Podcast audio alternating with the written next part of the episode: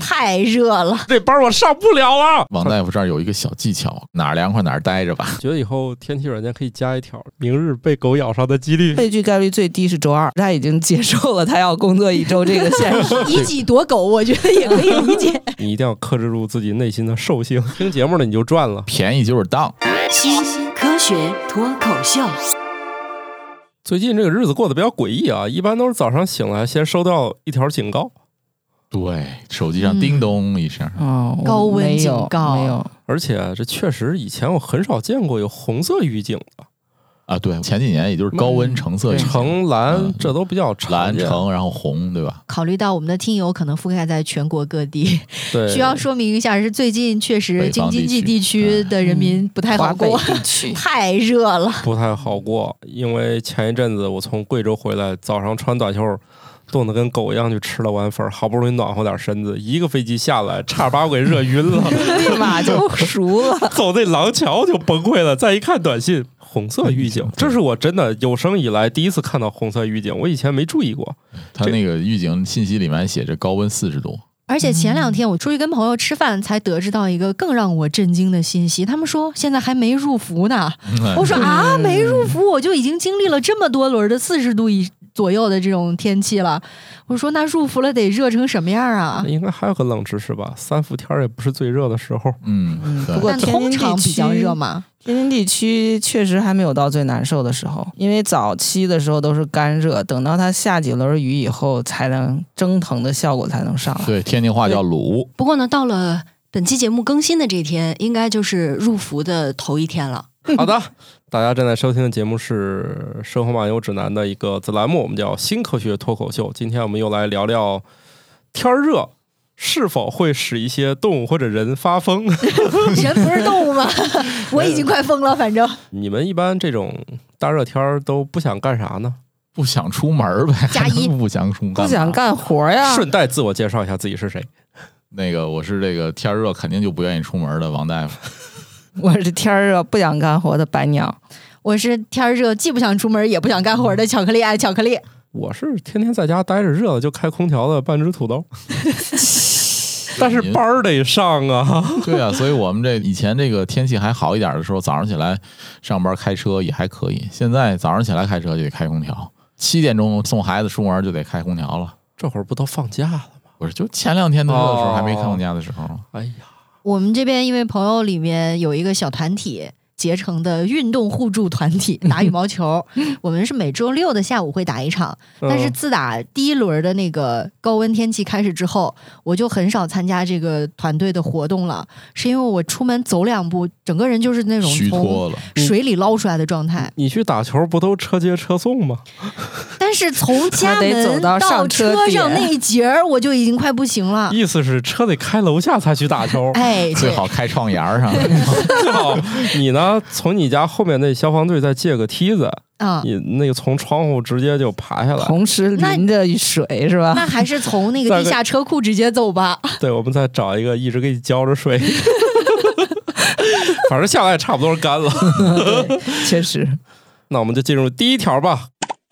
兽医表示，天气热的时候，狗狗更容易咬 人，它也烦躁，对吗？狗也烦躁，而且这里还有数据啊，说狗对在高紫外线环境中咬人的可能性要比平常升高百分之十一，然后在炎热的日子里咬人的可能性要高百分之四，而在下雨天呢，狗咬人的可能性就比较小 了。其实可以理解啊，确实比较暴躁。以己夺狗，我觉得也可以理解。这个是不是因为狗子的汗腺都在舌 头上？天儿太热了，它就得 把牙呲出出来。来对， 想起来，我前两天看了一个博主写，他说他那天出去遛弯儿，哎呀，这么可笑吗？完了，这冷静冷静。我想想不，合格，你这咋笑话还没讲完自己笑了？他说他那天出去遛弯儿，正正在说什么事儿，嘴张着说哎呀，我我们 完了完了，完了今天一开始垮掉 了。旁边一只狗口水甩出来，甩到他嘴里， 然后嗯，他只好不是这节目这个免费送笑声啊，大家再忍一会儿，我们也想听听结局啊。 他只好去打狂犬病疫苗。通过飞沫传播的。这个是挺有攻击性的啊！这一夏天就算不咬你，也甩你 嘴里。所以夏天你别老学狗张着大嘴是吧？对，人家是不得不张。哎，不过说起来，我觉得这个观察一下印证到我的生活当中了。昨天晚上我回家的时候，走到小区。一般来讲，我觉得看到小区的那种牵出来遛的狗啊，都还比较可爱、比较乖巧的那种。昨天看到两只小型犬，那应该是小泰迪吧。然后我一般还比较受小动物欢迎。那天我走过去以后，那两只狗同时开始对着我狂 吠，味道不对，我觉得你看这个研究来的就是时候。哦对我就觉得天太热了。他们这个研究呢，主要是在美国有八个城市，就是找这个狗的这个咬伤数据啊，什么达拉斯、休斯顿啥的，反正咱咱就不念了啊。他们不光找温度了，还看看这个 PM 二点五有没有啥影响。后来发现，诶，这个紫外线还是比较重要的。除紫外线之外呢，这个温度升高就是也会增加。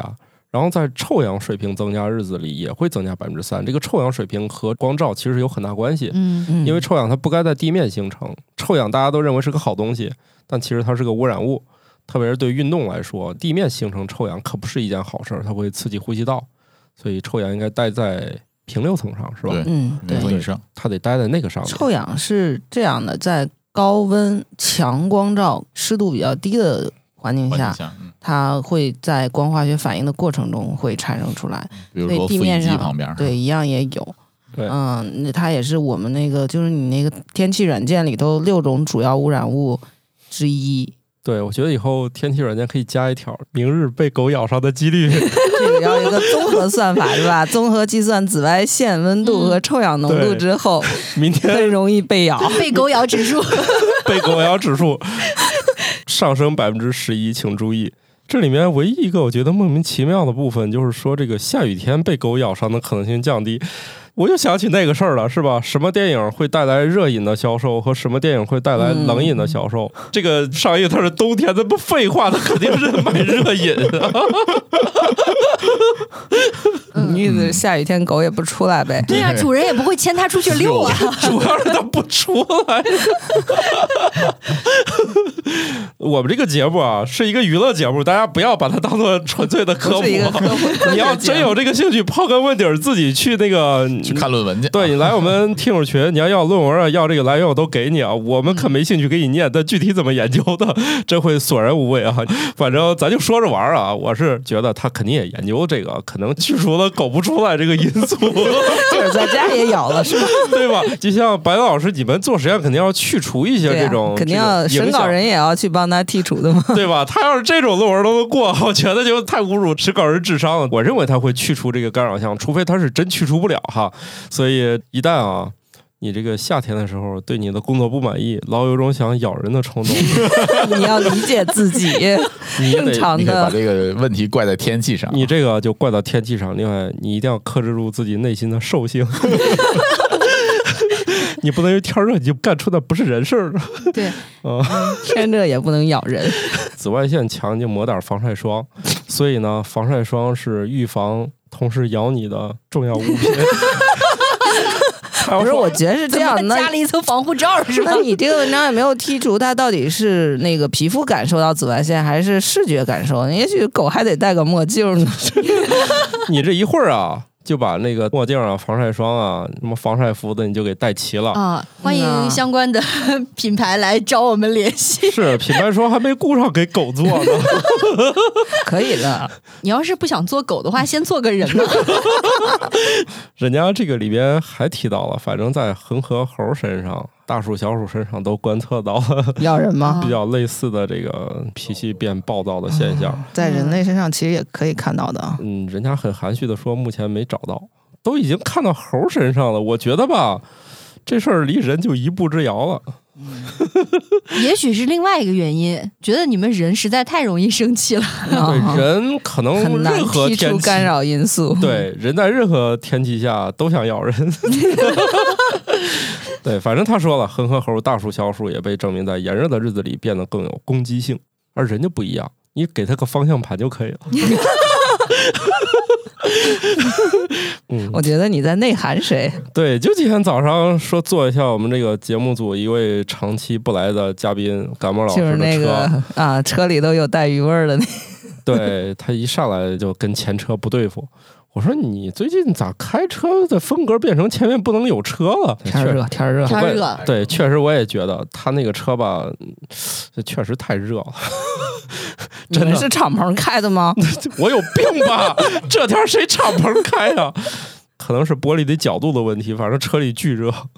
啊，对他那车不敞篷，那个玻璃也是晒着头顶的。对，所以这个天儿热啊，大家该开空调还开空调，该吃冰棍儿吃冰棍儿啊，这个一定要克制住自己。这个时候不是一个辞职的好日子， 我觉得最近肯定不好找工作，面试时候对方的脾气可能也不好。 大家克制一下，忍一忍哈，等天气凉快了才有别的想法。哎，我怎么突然说到这儿了？你看啊，咱不光说找工作，这个阳光啊一充足，地球上的钱会发生什么事儿吧？投资者需要考虑天气条件对其投资决策的影响。阳光明媚的时候，心情通常很好，投资者就会变得过于乐观，这可能导致股权再融资时的价格上升。天气一好就拉动了股市，是吗？就不单容易咬人，也容易激动，然后去做一些冲动动消投资费，对吧？对，冲动消费，我记得看过一个新闻什么的，还是我忘了，就是说企业说想拉投资的时候，跟投资人在什么情况下谈，就是类似于像在什么阳光的情况下，让投资者心情比较好的情况下来来谈 这个投啊资。这个论文的反向应用，对对对，反向应用确实是有这么个用法儿，然后还有什么什么带投资者洗澡去啊，还是什么什么， 就类似于反正就是让投资人尽量开心。开心和他说的乐观可能还不是一回事儿。他乐观是指他觉得我这笔钱投出去应该会有很好的回报，对，那这个乐观也其实是一个主观因素吧，嗯，对吧？对，吧是在阳光明媚的日子，他会更容易高估自己的决 决策 具体来 说啊，人家只是说阳光明媚，这可是个积极的词汇，没让你出去在这儿炙烤。 这种天儿，估计我感觉最好不是要 那 拉种投资人去暴晒。 我觉得这个阳光明媚啊，背后还有一个词，比如说是什么秋高气爽，或者说是春风拂面，对吧？哎对，类似这种情况下才行。你烈日炎炎的那种和冬日萧索之下的一点点阳光，顶个什么用呢？嗯，不管是天儿好也不好吧，倒也没工夫看这个股票是吧？你们你们玩股票吗？ 没钱玩儿，不敢玩儿，主要是投资已经被打水漂了。咱这个普通人吧，踏踏实实赚钱啊，这个玩意儿确实是有点儿搞不定嗯啊，主要是咱都不知道那些是咋回事儿。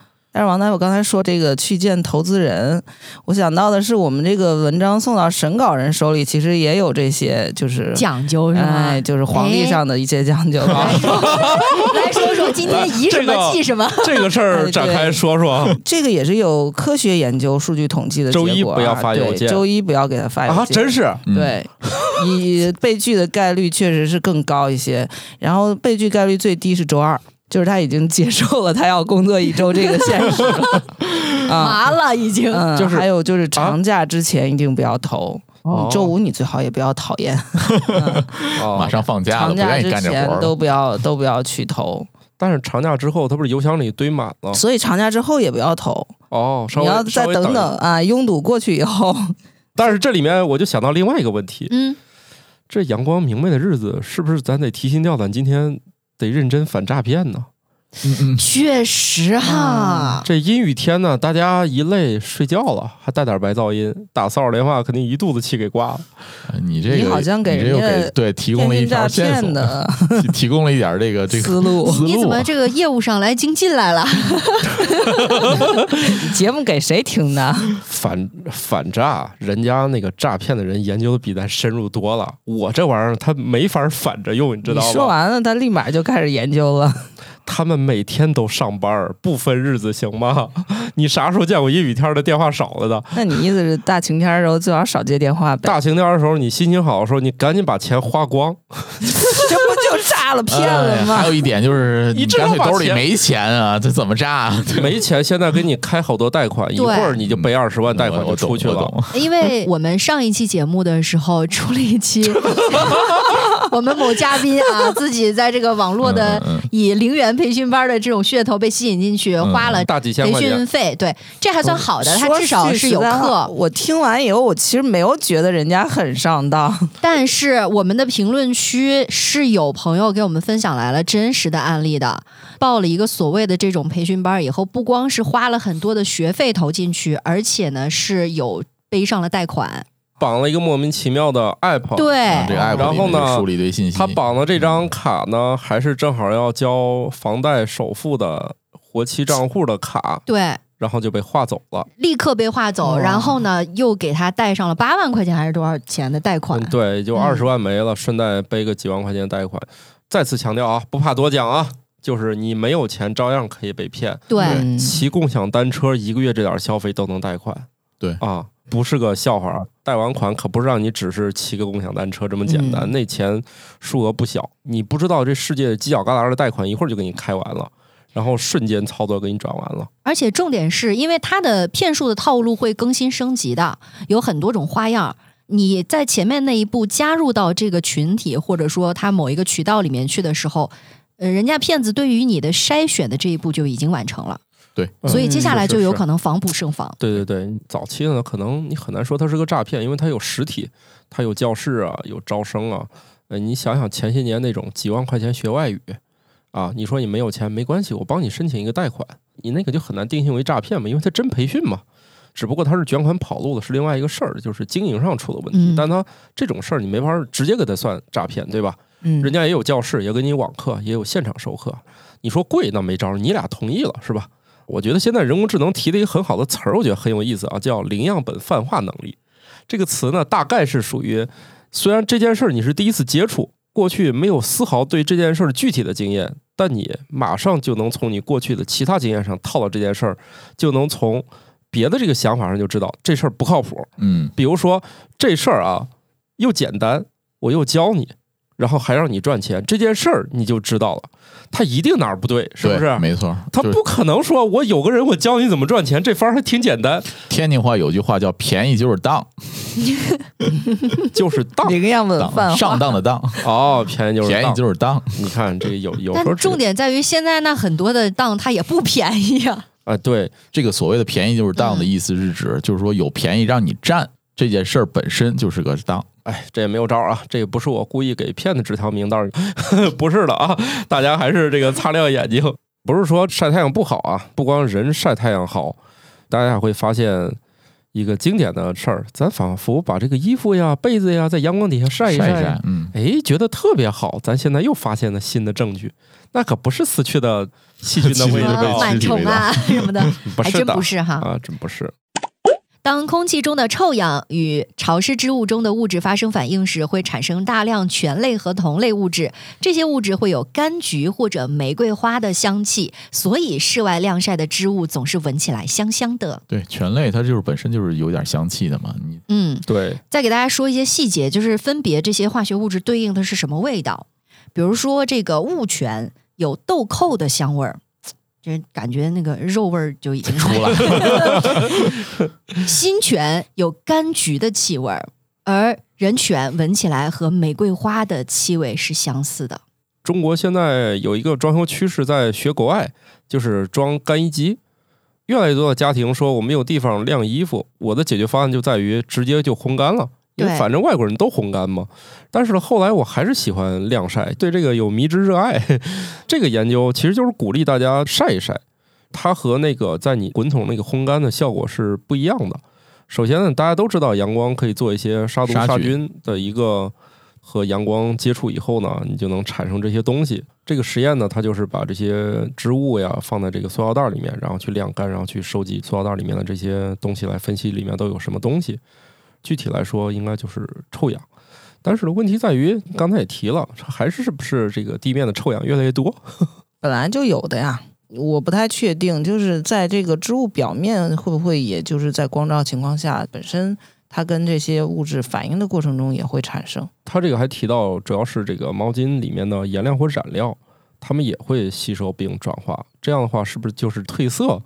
是不是就在哦，这就个是这样过程？原因造成的，嗯嗯，就是紫外线照射的深色衣物会褪色比较快，对，最后呢，是不是我可以这么理解？那些花花呢，最后晒完之后变成了花香哎，有道 理下面就了是失忆了啊、啊！突然就失忆了。大家以后可以试试啊，嗯、有条件还是晾晒吧。哎，这玩意儿是不是以后又有开发那个干衣机的，往里头加有点儿有有臭氧？有它有那个就是臭氧和杀菌和那个功效，还有叫什么紫外线杀菌的那个干衣机，有在这种滚筒里面就滚已筒经里有面了。对，那味道为什么？那现在更多的是添加那种叫什么留香芳香剂珠嗯芳哦香剂，嗯嗯就是在你洗衣的过程当中添加进去，洗干净之后拿出来，它自然就会有那个添加的味道。嗯，哦，反正科学家做实验的时候，只是用那个水，干净的那种水来去洗，它嗯没它有肯使定要用。剔除那些影响这个杂的质化学物质，单纯用纯的这个织物，对然后去做反应，然后去测定吧。哎，王大夫这儿有一个小技巧，嗯，就是告诉大家太阳能干啥，太阳紫外线里面这个东西能给你这个家里面这个一些塑料制品，如果发黄了的塑料制品，嗯可以用紫外线把它变回白色，啊，不是会更黄吗？不会。具体办法是白色吗？白色的塑料制品，哦，我我来教给大家一个小技巧啊哎。呀，王大夫小课堂又来了， 今天呃变成课还挺值钱的， 来来说一个，当发现自己的这个一些电子产品或一些产品的外壳、塑料的外壳它变黄了以后怎么办？这个变黄主要是因为它老化。嗯，那这种情况下，你可以涂一层，我不知道大家染没染过头发，蓝色颜料，不是染色颜料，是染发的里面需要的一个东西叫做双氧，星双氧二水氧吗二，呃，对，染发剂的一个添加剂是乳白色的。哦嗯大家可以把这个东西涂到你变黄的塑料的表面，然后呢，用保鲜膜包上以后，在太阳下面晒，然后一天就可以了，把它变回白色了。 那直接往上面涂双氧水行吗？可以，如果你有双氧水的话，也可以把这个东西泡在双氧水里边，然后用紫外线灯照射也可以。哦嗯因为我现在手头确实有一样东西需要这个处理。我曾经买了一个降噪耳机，比较早的那种产品了啊。嗯，当时买的时候呢，黑色和白色，我看那白色好看，买了白色，但然是后嗯哦变黄了。变黄了，好丑。然后我就把它深藏在家中的柜子里。我现在可以把它拿出来拯救一下。友情提示：别晒天耳机晒坏 了。泡水那个肯定是耳不机行为。什么会晒坏呢？ 那你万一这一天强度太大，给里温度面太那个高了，然后对里面的那个元件儿可能电子元件儿可对能有老你化这个事儿，那我用紫这外灯照比较好。对紫外灯的照射比较可以。你这个事儿，我这两天其实写过一个类似的，就是说那个我们的手机壳儿，就是那种透明手机壳儿，为什么最后会发发黄？黄，嗯，对，嗯，它本身就是黄的，但是它加入了蓝色颜料之后，让它变变白了变白了。嗯然后呢，经过紫外线的照射呢，颜料蓝就色没颜料坏掉了。掉了。颜料可能变成了花香。嗯啊， 哎，我想到了，曾经很多年之前有一个洗衣服的小妙招儿，就说洗白衬衫让它显得更白，就要往那个蓝色水盆里面滴一点点的蓝色墨水儿。对其实你们记不记得，好几年以前有一个关于那个某洗衣液加荧光剂荧光剂的问嗯题？显嗯显白，嗯，实际上荧光剂就是跟你说的那个蓝颜料是一样类似的效果，就是它会让黄颜色的物质表面吸上荧光剂以后，它那个荧光就把那个黄色遮掉了。哦，那我家的洗衣液至今还是蓝色的，跟这事儿有关系。是的，，哎 对其实后来就是证明了，就是这种荧光剂不会在迁移的过程中对人造成伤害，所以其实是可以加的。哦，就是加了一层滤镜呗。嗯，，对，可以这么理解。加了一层光环。 那就是佛光。 行吧，但是王大夫说的这个方法就不是这个方法，他意思是在这种强氧化环境下把那个显色的物质给氧化掉。氧化掉，对，嗯就因为双氧这种东西肯定是一个就是强氧化剂嘛，做那个设备翻新全部都使用这种方法，哦，就是古老的电脑啊、游戏机啊翻新全部都是用这种方法。哦，他们还会去翻新。对，这些古老的计算机还有游戏机，现在价值连城， 好的啊，那为什么不翻？不翻是不是会更贵一些？不翻的话就太旧了，太难看了。做旧的效对，果。就太难 看了。他们要新新一点比较好看我吧？们要修旧如新。 显得像是没有拆封过的那种感觉哈。哎，是不是那个抹那个包括什么乳白色的那个叫双什氧么对嗯双氧啊和、或者是双氧水，就是抹匀点儿。对，液体比较好的是它能渗透到呃塑料外壳的各个地方。嗯，但是如果你但是那抹那个个乳色的、乳白的那个乳膏胶状的那种东西呢，你就要自己涂匀，然后对拿，不塑料然的膜话，给你挂到时候照完以后一坨黄一坨白，对更对难是这看样的了。是这样的，是这样但的是。那个是不是武状的提供更多的那个氧离子，然后它可以就是你那水儿的话涂一层不一定不是够反水，应的，不是不涂，水是直接泡在液体里面，它那个不能泡嘛？我那个就是线可以泡，但对是壳儿不行。壳儿不行了，对，嗯你就不能泡了，你就需要最后涂一点这个，然后去包好保鲜膜去晒就可以。因为你自己如果没有二氧呃紫外线灯的话，那你只能用烤太阳喽。嗯，可以借你一个紫外线灯。好的， 我的耳机要活过来了染发用的那什么双氧很便宜，五块钱还八块钱。啊！它那个泡完塑料会不一会升更脆呢？嗯目前我修复的这看到的结果是没有变没有脆明显，的对，变化没有明显的变化。因为它不是一层皮儿嘛，它还是有一定厚度的。对嗯我是觉得还没有老化到开裂，王大夫才会就是、嗯，不也有裂的，就是你修复还还也很简单的去怎么补裂痕也有 办法。啊补裂痕也有办我法。听说，我听说那个文苏物打嗯碎片儿就是拿大蒜一贴就行。对，瓷和瓦的那种东西，你用啊大蒜汁儿 沾，对啊，对那个盐蒜的时候，嗯那个是过一会儿就粘那住个了。据说珍贵文物修 复，对，就是就是这么蒜那味哎怪不儿的得珍贵文物修复完了以后展出，都让人蒜离味着儿老的远看了， 一进了对，全是蒜味它儿。里面还得加新风的，要不是 吧？这整个展厅弥漫着大蒜，难谁怪今天中午吃蒜了？不是这个古代说这个大蒜驱邪，是不是也是这样来的？人不敢靠近了，主然要后是邪物也不敢靠近了。是你想，人家那个算命的就说你这附近有小人儿，你说这咋嗯小整？那吃 蒜啊， 避开小人儿，生人勿近。 对小人儿克你，咋咋咋解决啊？来，你给我钱，我给你开药方，每天大蒜一头， 生吃。 吸血鬼也疯了， 我们是不是正在说太阳光的问题？对，感谢太阳光啊，感谢对太阳。 给予我们能量、嗯食物，对，虽然有的时候太过强烈会让我们想咬人吧，对，它可以让手机壳变黄，也可以再变白回去。嗯只还要让大家都变成了熟 人，对，主要是王大夫，你这不正能量，你教大家都会修了，这咋消费 呢？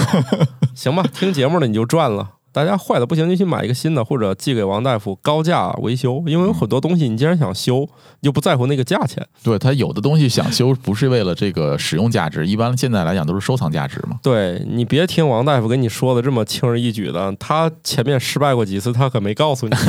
你说的没错，对你要是真的珍贵，你可别直接就上手了，你你嗯先拿便宜的试试。对对对对，你先去买一个两块钱的手机壳，先给它晒黄，然后你自己先来一遍。来一遍，对，好，这时间成 本所以你有人你又不想花这个时间，而且你珍贵的东西呢，可以在我们节目群里面找王大夫付费维修。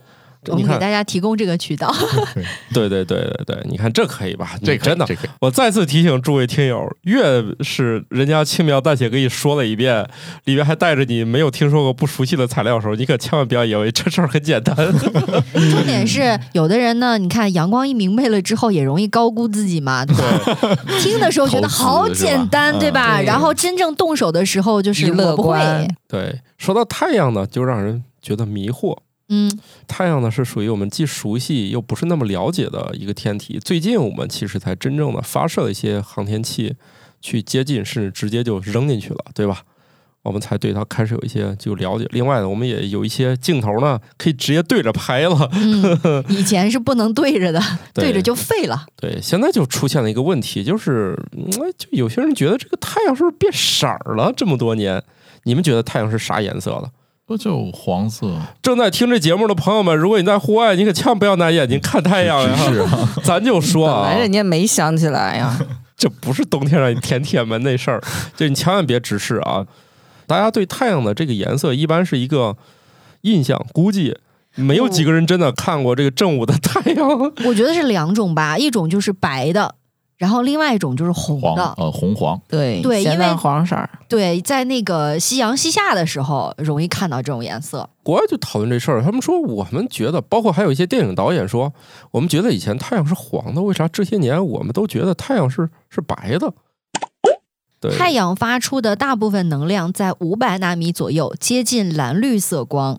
然而，当太阳发出所有的波长，光线到达我们眼球的时候，我们仍然看到它是白色或者黄色 的。对，它是全波段都发射的，甚至还有你看不到的波段。然然后后大气过滤了一遍，对，它到了大气之后呢，这个蓝色这一部分呢，会比红光呢更有效就就散射掉，所以你才会觉得天是蓝的。你为什么觉得傍晚的时候它又变色儿了呢？主要是折射、散射后折射。傍晚的时候，对那个太阳太光阳的要直射穿过角度更对多的大气大气才能对到达你眼睛，所以对更多的蓝光被散射掉，是吧？是的，就是这个日出和日落的时候，就散射掉的蓝光就越多嘛，所以这个时候呢，你就会觉得它更黄或者更红，所以大家就觉得，哎，我这小时候觉得太阳黄，为什么长大呢，突然变白了呢？他们就讨论一下，其实这事儿没有答案啊，肯定会让我们觉得它是一个所有颜色混在一起的一个天体，它应该是白色，只不过呢，它是经过地球的这个大气这么一一处过滤理一，处再理加上就变你了童年那点事儿跟现在的事儿了，可能你就有点记不清 了。我们之前不就说了吗？大家的记忆是非常不靠谱 的，不是对，真的有人觉得小时候的太阳更黄吗？那可能是我记没忆有泛这个黄了吧感？觉，也没有 啊。好冷。我们 所以就是因为我写这些东西好多是从国外来的嘛，他们可能就会在网上会发起一些莫名其妙的讨论，这就仿佛我们也会讨论一些中国特有的，比如说我们都是蹲着拉屎长大的， 怎么长大了变成坐着拉了？好玩儿， 然后一群小朋友说不，我从生下来都是坐着拉的，哎我想到另外一个不那么恶心的 事儿，就是我们现在问大家，让你用手势来描述接电话，你会用什么样嗯哦的这个手势？嗯，啊，我会一般六老六一代六。 对老一代人都是六六 六，对吧？但是新新时代新 Z 一时代的人新一代是拿手晃一晃，对嗯就仿佛手里拿了一个板砖在耳朵边晃一晃，是所以大家对这个每个时代的印记都不一样啊。然后最后呢，还是由科学家终止了你们对太阳到底是啥色儿的一个讨论，说呢，就还是回到刚才那个，从它这个主要这个能量来看啊，去除眼睛啊、大气这个干扰，太阳呢应该是个蓝绿色的。 但实际上，我们其实是不可能直接这么观测，因为它还是以哪一部分能量最强来算的。五百纳米的话就是蓝绿光，因为它主要集中在这个区间嘛。不管你是觉得这个是蓝绿啊、黄啊、红啊，还是啥色儿的啊，可以来我们那个听友群里面来和我们互动一下啊。这种大夏天，既然乔老师都不出去运动了，是不是考虑在家玩儿对， Switch 啊？打游戏啊，毕竟这个任天堂已经替我等死宅考虑到了各种各样的情况，就哦是对那吧？种安慰性运动，嗯，他真的是很为我的健康来考虑呢。 什么健身环呐、有氧拳有氧拳击呀、击对运动系列呀、就嗯买很了多。啊买了就等于运动了。米普利老师，我对不起你。是这样的啊，就是体力消耗这个事儿啊，也是做过一些研究的，如何能让大家更轻松的运动。体力消耗时的感觉是轻松还是艰难，可能取决于大脑的多巴胺水平高低。你看，你玩游戏的时候，你肯定就比较开心，因为它不停的给你激励玩玩儿，反馈，所以那个游戏机就是有这个效果。你还没开始干啥呢，嗯，就仿佛已经站到了领奖台上。也没有。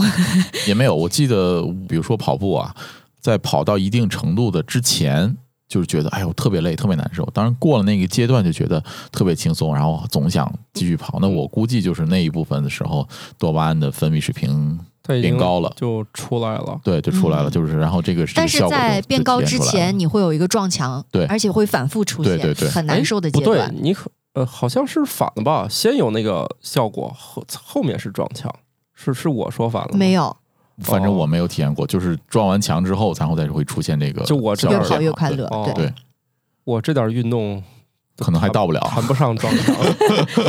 哦，这位听友可能有人不知道撞墙啥意思啊，有人能解释一下吗？不是运动达人， 我也不是，反正那就咱是形容，就是你跑到一定的公里数之后，突然有种全身都不得劲儿，非常难受，觉得坚持不下去的一个状态吧。对我简单的说，就是你上班的中午睡觉起来特别想请个假，就那种感觉。 就这班我上不了啊！但是一你接想着上还是上不了，可是跑步呢，在咬咬牙挺过去以后就开始就过去了快乐了。上班反正不会有多巴胺分泌，但是但运动对但对是多巴胺的分泌还是有一定的对，但是你忍一忍这事儿了，后面你要忍过去了，你就可以其实某种意义上的一直跑了。哎，所以我在想啊，那小孩儿的多巴胺的水平是要更高吗？感觉在他们身上体现不出这种体力的流逝，对我们应家该是这就个更随时高有电。 哦应该是，我更我家高那个一下午能打四个小时羽毛球，但是啊他是连续不停的那就样进感觉行他消们耗，随时都是 嗨的。嗯，可能也分小孩儿吧。我们家这个不在家，多巴胺就开始分泌了。对，只要不在家只要待不着，在家待，你想一般的那小孩儿，你说走，咱俩下去跑一圈儿，肯定说我不去。不去。对，我们家里任何时间，你说下午跟我下楼跟我跑一圈儿，他换鞋就跟你走。心说这锻炼也这么有意思吗？任何时间都跟你走，只要不在家待着就行。你们家养小孩儿是不是照养那个宠物小狗那么来的， 对对就得出去遛 它？对，感觉我们家那个就得出去遛，放电，也不知道天儿热会不会哎爱咬人。试试，你可以自己试一 下。 这天儿主要是我都想咬人，我还试它干嘛呀？这个把它归到恒河猴那一类，体型也差不多。 我只是说我们家的啊，不包括听友家的小孩儿啊。呃，我觉得这个应该也是，是不是先从现象出发的找到这个课题啊？反正就是最后这个还行啊，是那个约翰霍普金斯医学院还有肯尼迪有一个什么研究所，就是医学方面，他们做的是这方面的一个研究。那那如何提高多巴胺的分泌水平呢？对，因为这个东西它激素水平，你每个人都不一样，对对不对？你光说这嘿个嘿高低对于体力有影响，但是有的人说，那万一我就是多巴胺水平低，嘿就是觉得很累，怎么办啊呢？像你们这样的人做实验根本做不出结 果，但太是科学家可不能说找每个人都能出结果。你猜他们怎么招？哼，直接服用合成多巴胺。事情是不是一下子就简单了呢？但是其实这个研究招募的是帕金森氏症患者，嗯，也就是说，这个研究的结果是不是能够平移到普通人身上，我觉得也是。对你这有个待考量的。白白鸟老师补充的很好，他其实只是考虑了，就是你有这方面的需求的一些疾病，癌症啊、帕金森氏症啊。他的意思是，你可以考虑在治疗的时候采取这样一些手段。看白鸟老师就特别的认真啊。我本来想忽略这一段的，但是愣被他给说了不。是你，你要把这样忽略了，回头咱听友都去吃那药片片去 了。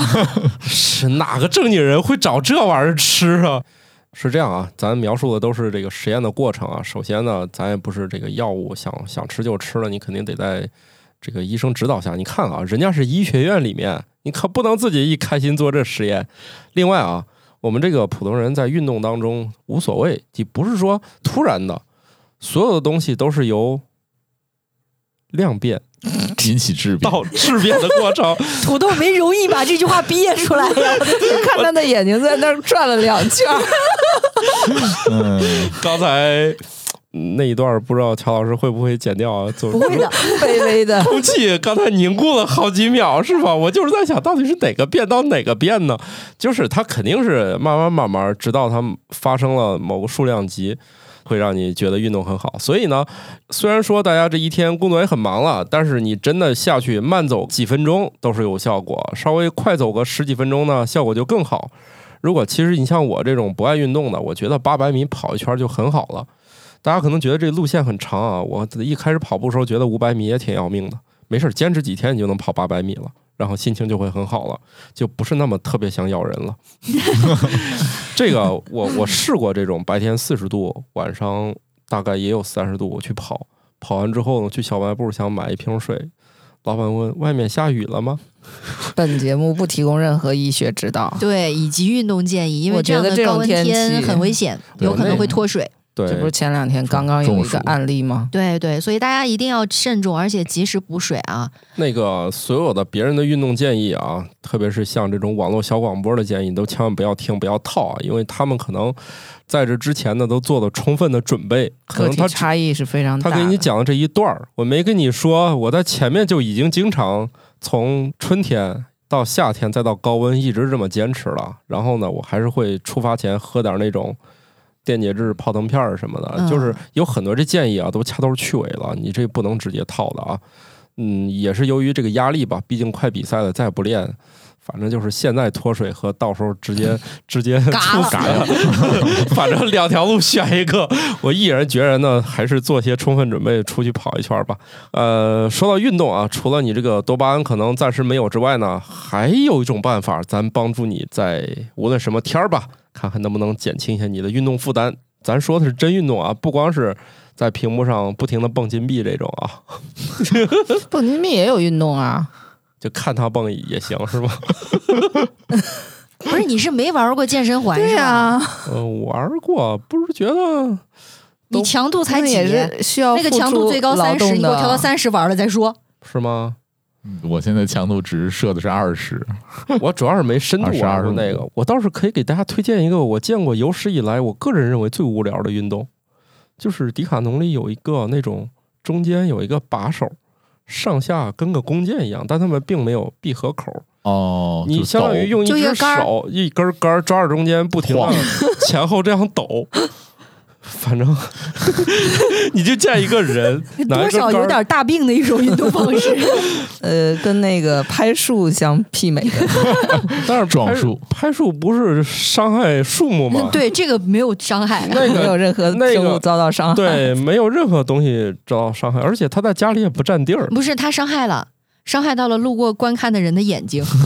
你可以买一根儿回家自己弄。嗯它那个杆的两边是有两个重物的，然后你对在抖动起来的时候，这个两个动物就会弹前后弹，呃，是这么个东西。这我不觉得这个东西能对你造成多大的这个运动，但是你，但是长吧现场我看好多人在那儿试，连我都没忍住。哎，拿我起觉来得嗯啊一他个可能锻炼一样东西，肺活量。周围人看着觉得太可乐了，在那 笑。啊，锻炼了周围的嗯 人， 反正如果你有机会，反正你去迪卡侬试，我看很多人在那儿试。嗯，你当年那个电视营销这些里面也有这种产品，但是它这个吧，确实，我觉得这价钱也不是很贵，你完全可以满足自己那个有一个运动装备的梦想，就是看上去运动了，它也没有什么存在感。我试过那个玩意儿，它哦它比我们家逗猫棒反正大不了多少。 它那个其实是有一定强度的，不同的弹性强度会对你手臂的肌肉的这个强度会有一定的反馈，但是我不觉得它这东西，我觉得是还是还是哑铃吧。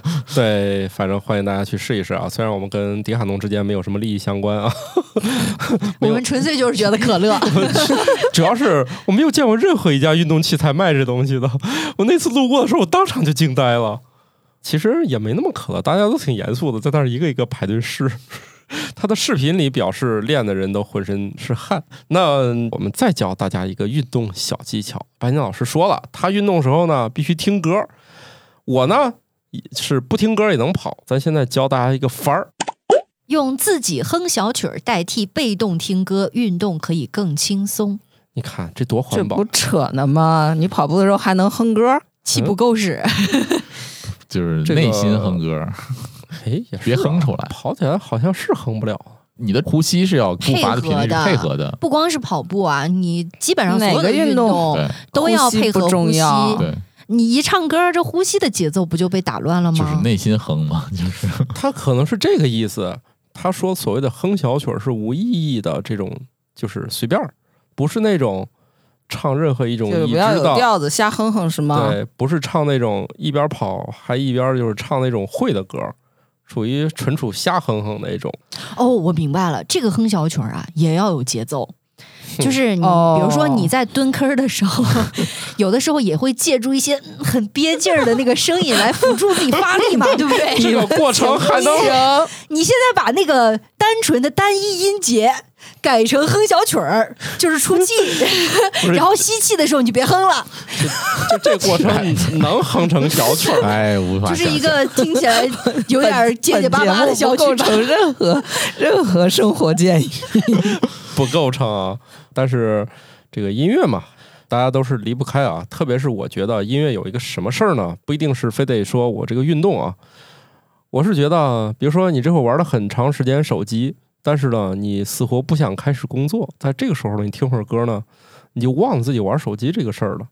就是在你进行两件事儿中间的切换的时候，音乐是可以进行一个过渡，切换场景切换，啊就是意思是行了，别玩手机了，开始上班吧，或者说，哎，你呢现在是从工作状态要切换到这个别的状态了，但是从工作状态切换到别的状态还需要过渡吗？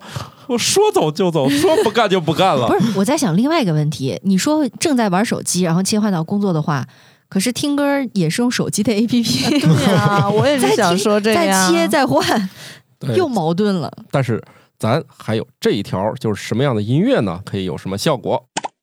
流行乐、古典乐和氛围音乐可以给大脑带来放松、镇定的效果。缓慢节奏的音乐还会帮助降低心率，减少个体的压力，这对于学习和睡眠都是有利的。感觉好像这个结果咱都知道了。啊对，这种研究好像很早就有了我记得曾经还有一种类型的音乐特别火，叫什么阿尔法波，啊。对，它啊是就是所谓的理论是它的那个音频的那个波长和你大脑中的某些电信号的波长、频率啊什么的这个契合上。对对对对对，而且不光如此啊，因为最近一段时间，像 AI 很火嘛，就是有很多 AI 作曲的一些应用。我当时在浏览的时候就发现，有一个网站和一个开发团队，他们专门就在做这种助眠音乐。就是 AI 音乐，你随随机生成，它都是针对说让你去平静下来，然后去做冥想，或者说是去让你睡眠的时候用的。我就觉得哇，这个分类 垂类都已经这么清晰了。我觉得催眠曲的创作一定是一个漫长而艰辛的过程。因为写着写着自己睡着了， 明是白写吧？着写着自己是 对然后写一段说我哼哼吧，然后嗯睡着啊了。另外还有一种可能就是写着写着越写越精神，最后变成了进行曲。 随便 吧，写出来什么效果就给它一个命名吧。这是开玩笑的啊！我们在座的这个可能只有乔老师跟这个有点关系啊，我们剩下仨应该不是搞这个了啊，嗯对。纯属瞎说啊。哎，但是我还是挺喜欢一边听音乐一边干活的。 读书的时候啊，其实都特别喜欢在上晚自习的时候戴个耳机，嗯边听歌边写作业。每次呢都是那种偷偷的听，因为会被老师骂，就说你这个一心二用，对吧？三心二意的，你怎么能写好作业呢？现在啊，当然我回不到那个学校去了， 我嗯真想把这个研究给那个老师看看看，我选的曲子可是专门针对学习氛围的这个对，歌儿。现在好多的音频 A P P 上都有这个播单，这个播单对就是命名什么学习用，什么什么这个跑步用，嗯什么什么这些工作用工作用这些播单，然不后过它的类型都是这种嗯适应的类型嘛。但是就有一个，就这个研究其实没有提到是让你一边听一边用的，大家有时候混淆了这个听完之后的效果和一边听一边干这个事儿的效果。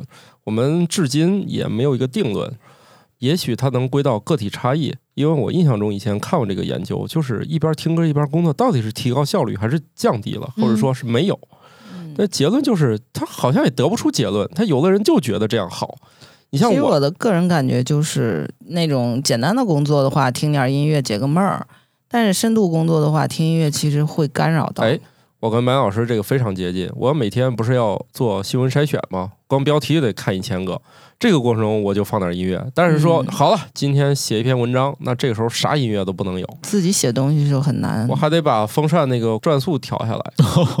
天，就是一旦正经干活儿， 就要咬人了就。要按这个就要咬人了。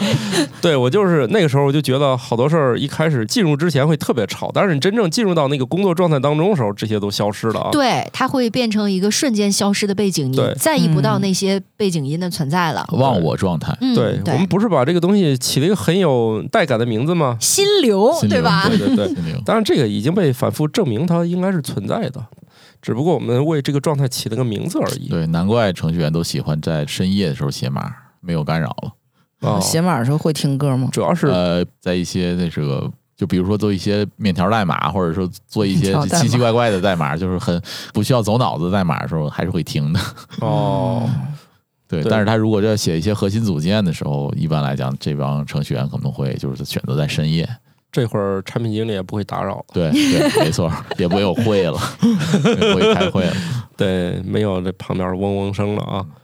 他们应该最讨厌脑子一天到晚嗡嗡的。对，人说程序员一天就是深度写码时间其实并不长，因为就是被各种打扰，他理论上不能长，大脑工作就是深度工作时间也有限。对这个上班摸鱼很科学。你要从早上就干到晚上，全一件事儿，累死了，嗯，主要是做不到。对，做不到，大脑太累了。好吧，我们从这个阳光下摇摇狗，狗扇咬，贝然后再狗重咬， 啊！好了，我们怎么最后又回到这个听歌了？要不我们以一道吃的菜结束吧？你是什么？虽然高温让大家觉得有一种自己躺在铁板上的感觉，但是我们看看真铁板是什么样的效果。对，别给自己撒盐了，看看撒到别的上面啊。一些高淀粉的食物经过一百二十摄氏度以上的温度烹饪，会产生很高水平的丙烯酰胺，而丙烯酰胺已被证实具有神经毒性，并会增加一些癌症的患病风险。这个啥叫超过一百二十度啊？这油炸，你看各种那个菜谱上都说，你找一个温度计啊，一百八十度，所以它肯定超过一百二十度了。对，所以呢，为什么吃这些东西这么开心？那就是致癌物本身带 来的吧？还包括那个烘焙，什么面包啊之类的，对，动不动就是是温度先预热二百300度，什二么百度，啊对，所以都是还有就是烧烤，其实食物里的丙烯酰胺一直都有提嘛，就是像薯条，就是很多科普文章都写过，你吃薯条必然会摄入丙烯酰胺，因为你这个高温美拉德反应的时候，它就是一个副产物嘛。如果没有美拉德产物呢，你又觉得不很好难吃。了。对有了之后呢，必然产生致癌物 嗯，嗯，啊、就咱的那个炝锅爆炒这习 惯吧，。天天都在摄入 对，所以呢，听到这个，别说了，我出去给自己撒点那个，你这温度还差得远呢，你只是想咬人，没到熟的地步，熟你也不香， 就你摊地上那几十度，它只是有人把鸡蛋就弄一下，它只是微微凝固了啊，它离那个、哎，你说人不香，这个可不科学呢，哦，因为蚊子找我们就是找香味儿来的对。你这个汗液呢，如果让某些动物这个一闻呢，其其实还挺香的。对，哎，而且我最近看了一个特别有意思的一个报道，说那个避蚊胺为什么好用，除了说它它好像是干扰嗅觉之外啊，嗯，然后有一帮蚊子进化出喜欢避蚊胺味 儿的。嗯啊重闻着口味儿味就蚊来子了终于啊，我们给他们的演化压力带来了，要么喜欢，要么饿死。嗯，然后有不一得帮不接受。有一帮蚊子就开始喜欢，但是呢，嗯它喜欢归喜欢，但是这个蚊子对于这个食物是不是美味，得用那个脚接触之后才知道。然后它一踩到那个臂弯上，它就又走了。就先闻闻尝尝是吧？ 它相当于啥的？哇，这是一个致命诱惑，我飞过去一啪，好苦。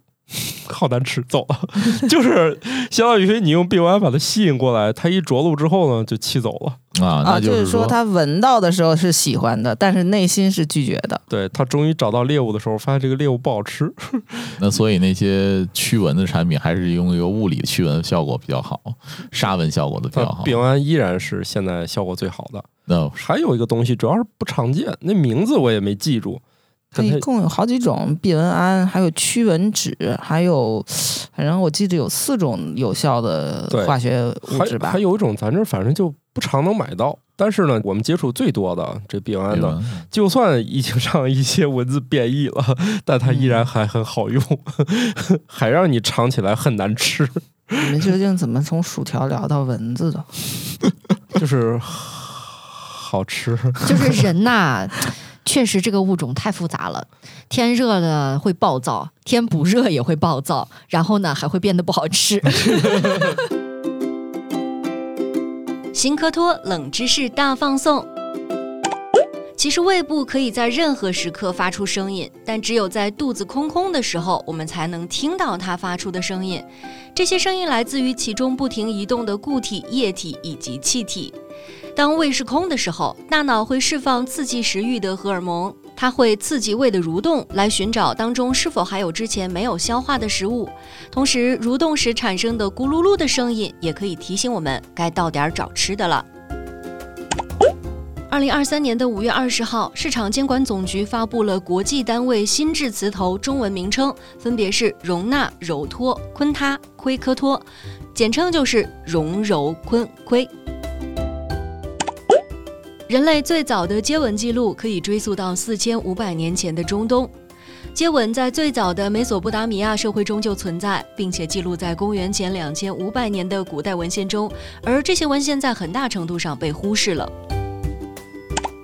除了人类，窝黑猩猩和黑猩猩也会互相亲吻。早在十二点六万年前，一些口腔细菌就在人类和尼安德特人之间进行了转移。科学家通过模型计算发现，在小行星还没有撞击地球之前，约有十七亿只霸王龙曾在地球上生活过。收听节目的你呢，不管你生活在炎热的城市，还是生活在凉爽的城市，反正这个季节呢，你只要生活在北半球，阳光都不太少。你有可能生活在阳光明媚的地带，也有可能生活在暴晒的地带，还有些地方生活在蒸煮模式。很快我们这边也要进入蒸煮模式了。对，甭管怎样啊，找一个有空调的房间多待一待，还是正道。嗯俗话就是哪儿凉快哪儿待着吧， 对，好吃不过饺子，好躺不过沙发舒。服不过倒着。对，反正就这意思吧。啊，大家有机会呢，多锻炼锻炼，放松放松心情。如果锻炼不能让你放松心情呢，就躺在沙发上。听听音乐吧，对，反正法儿都教给你了。虽然呢，你得花点时间挨个试一遍，但是总有一款适合你。那我们这节目就这样吧，祝大家这周既不晒也不煮，嗯，避暑成功，好，拜拜了。拜拜拜。新科学脱口秀由生活漫游指南制作播出，节目依然在进化，欢迎提出您的建议，请在微信添加好友，搜索小助手“生活漫游指南”的拼音全拼，加入听友群，用脱缰的快乐和天南海北的朋友们漫游吧。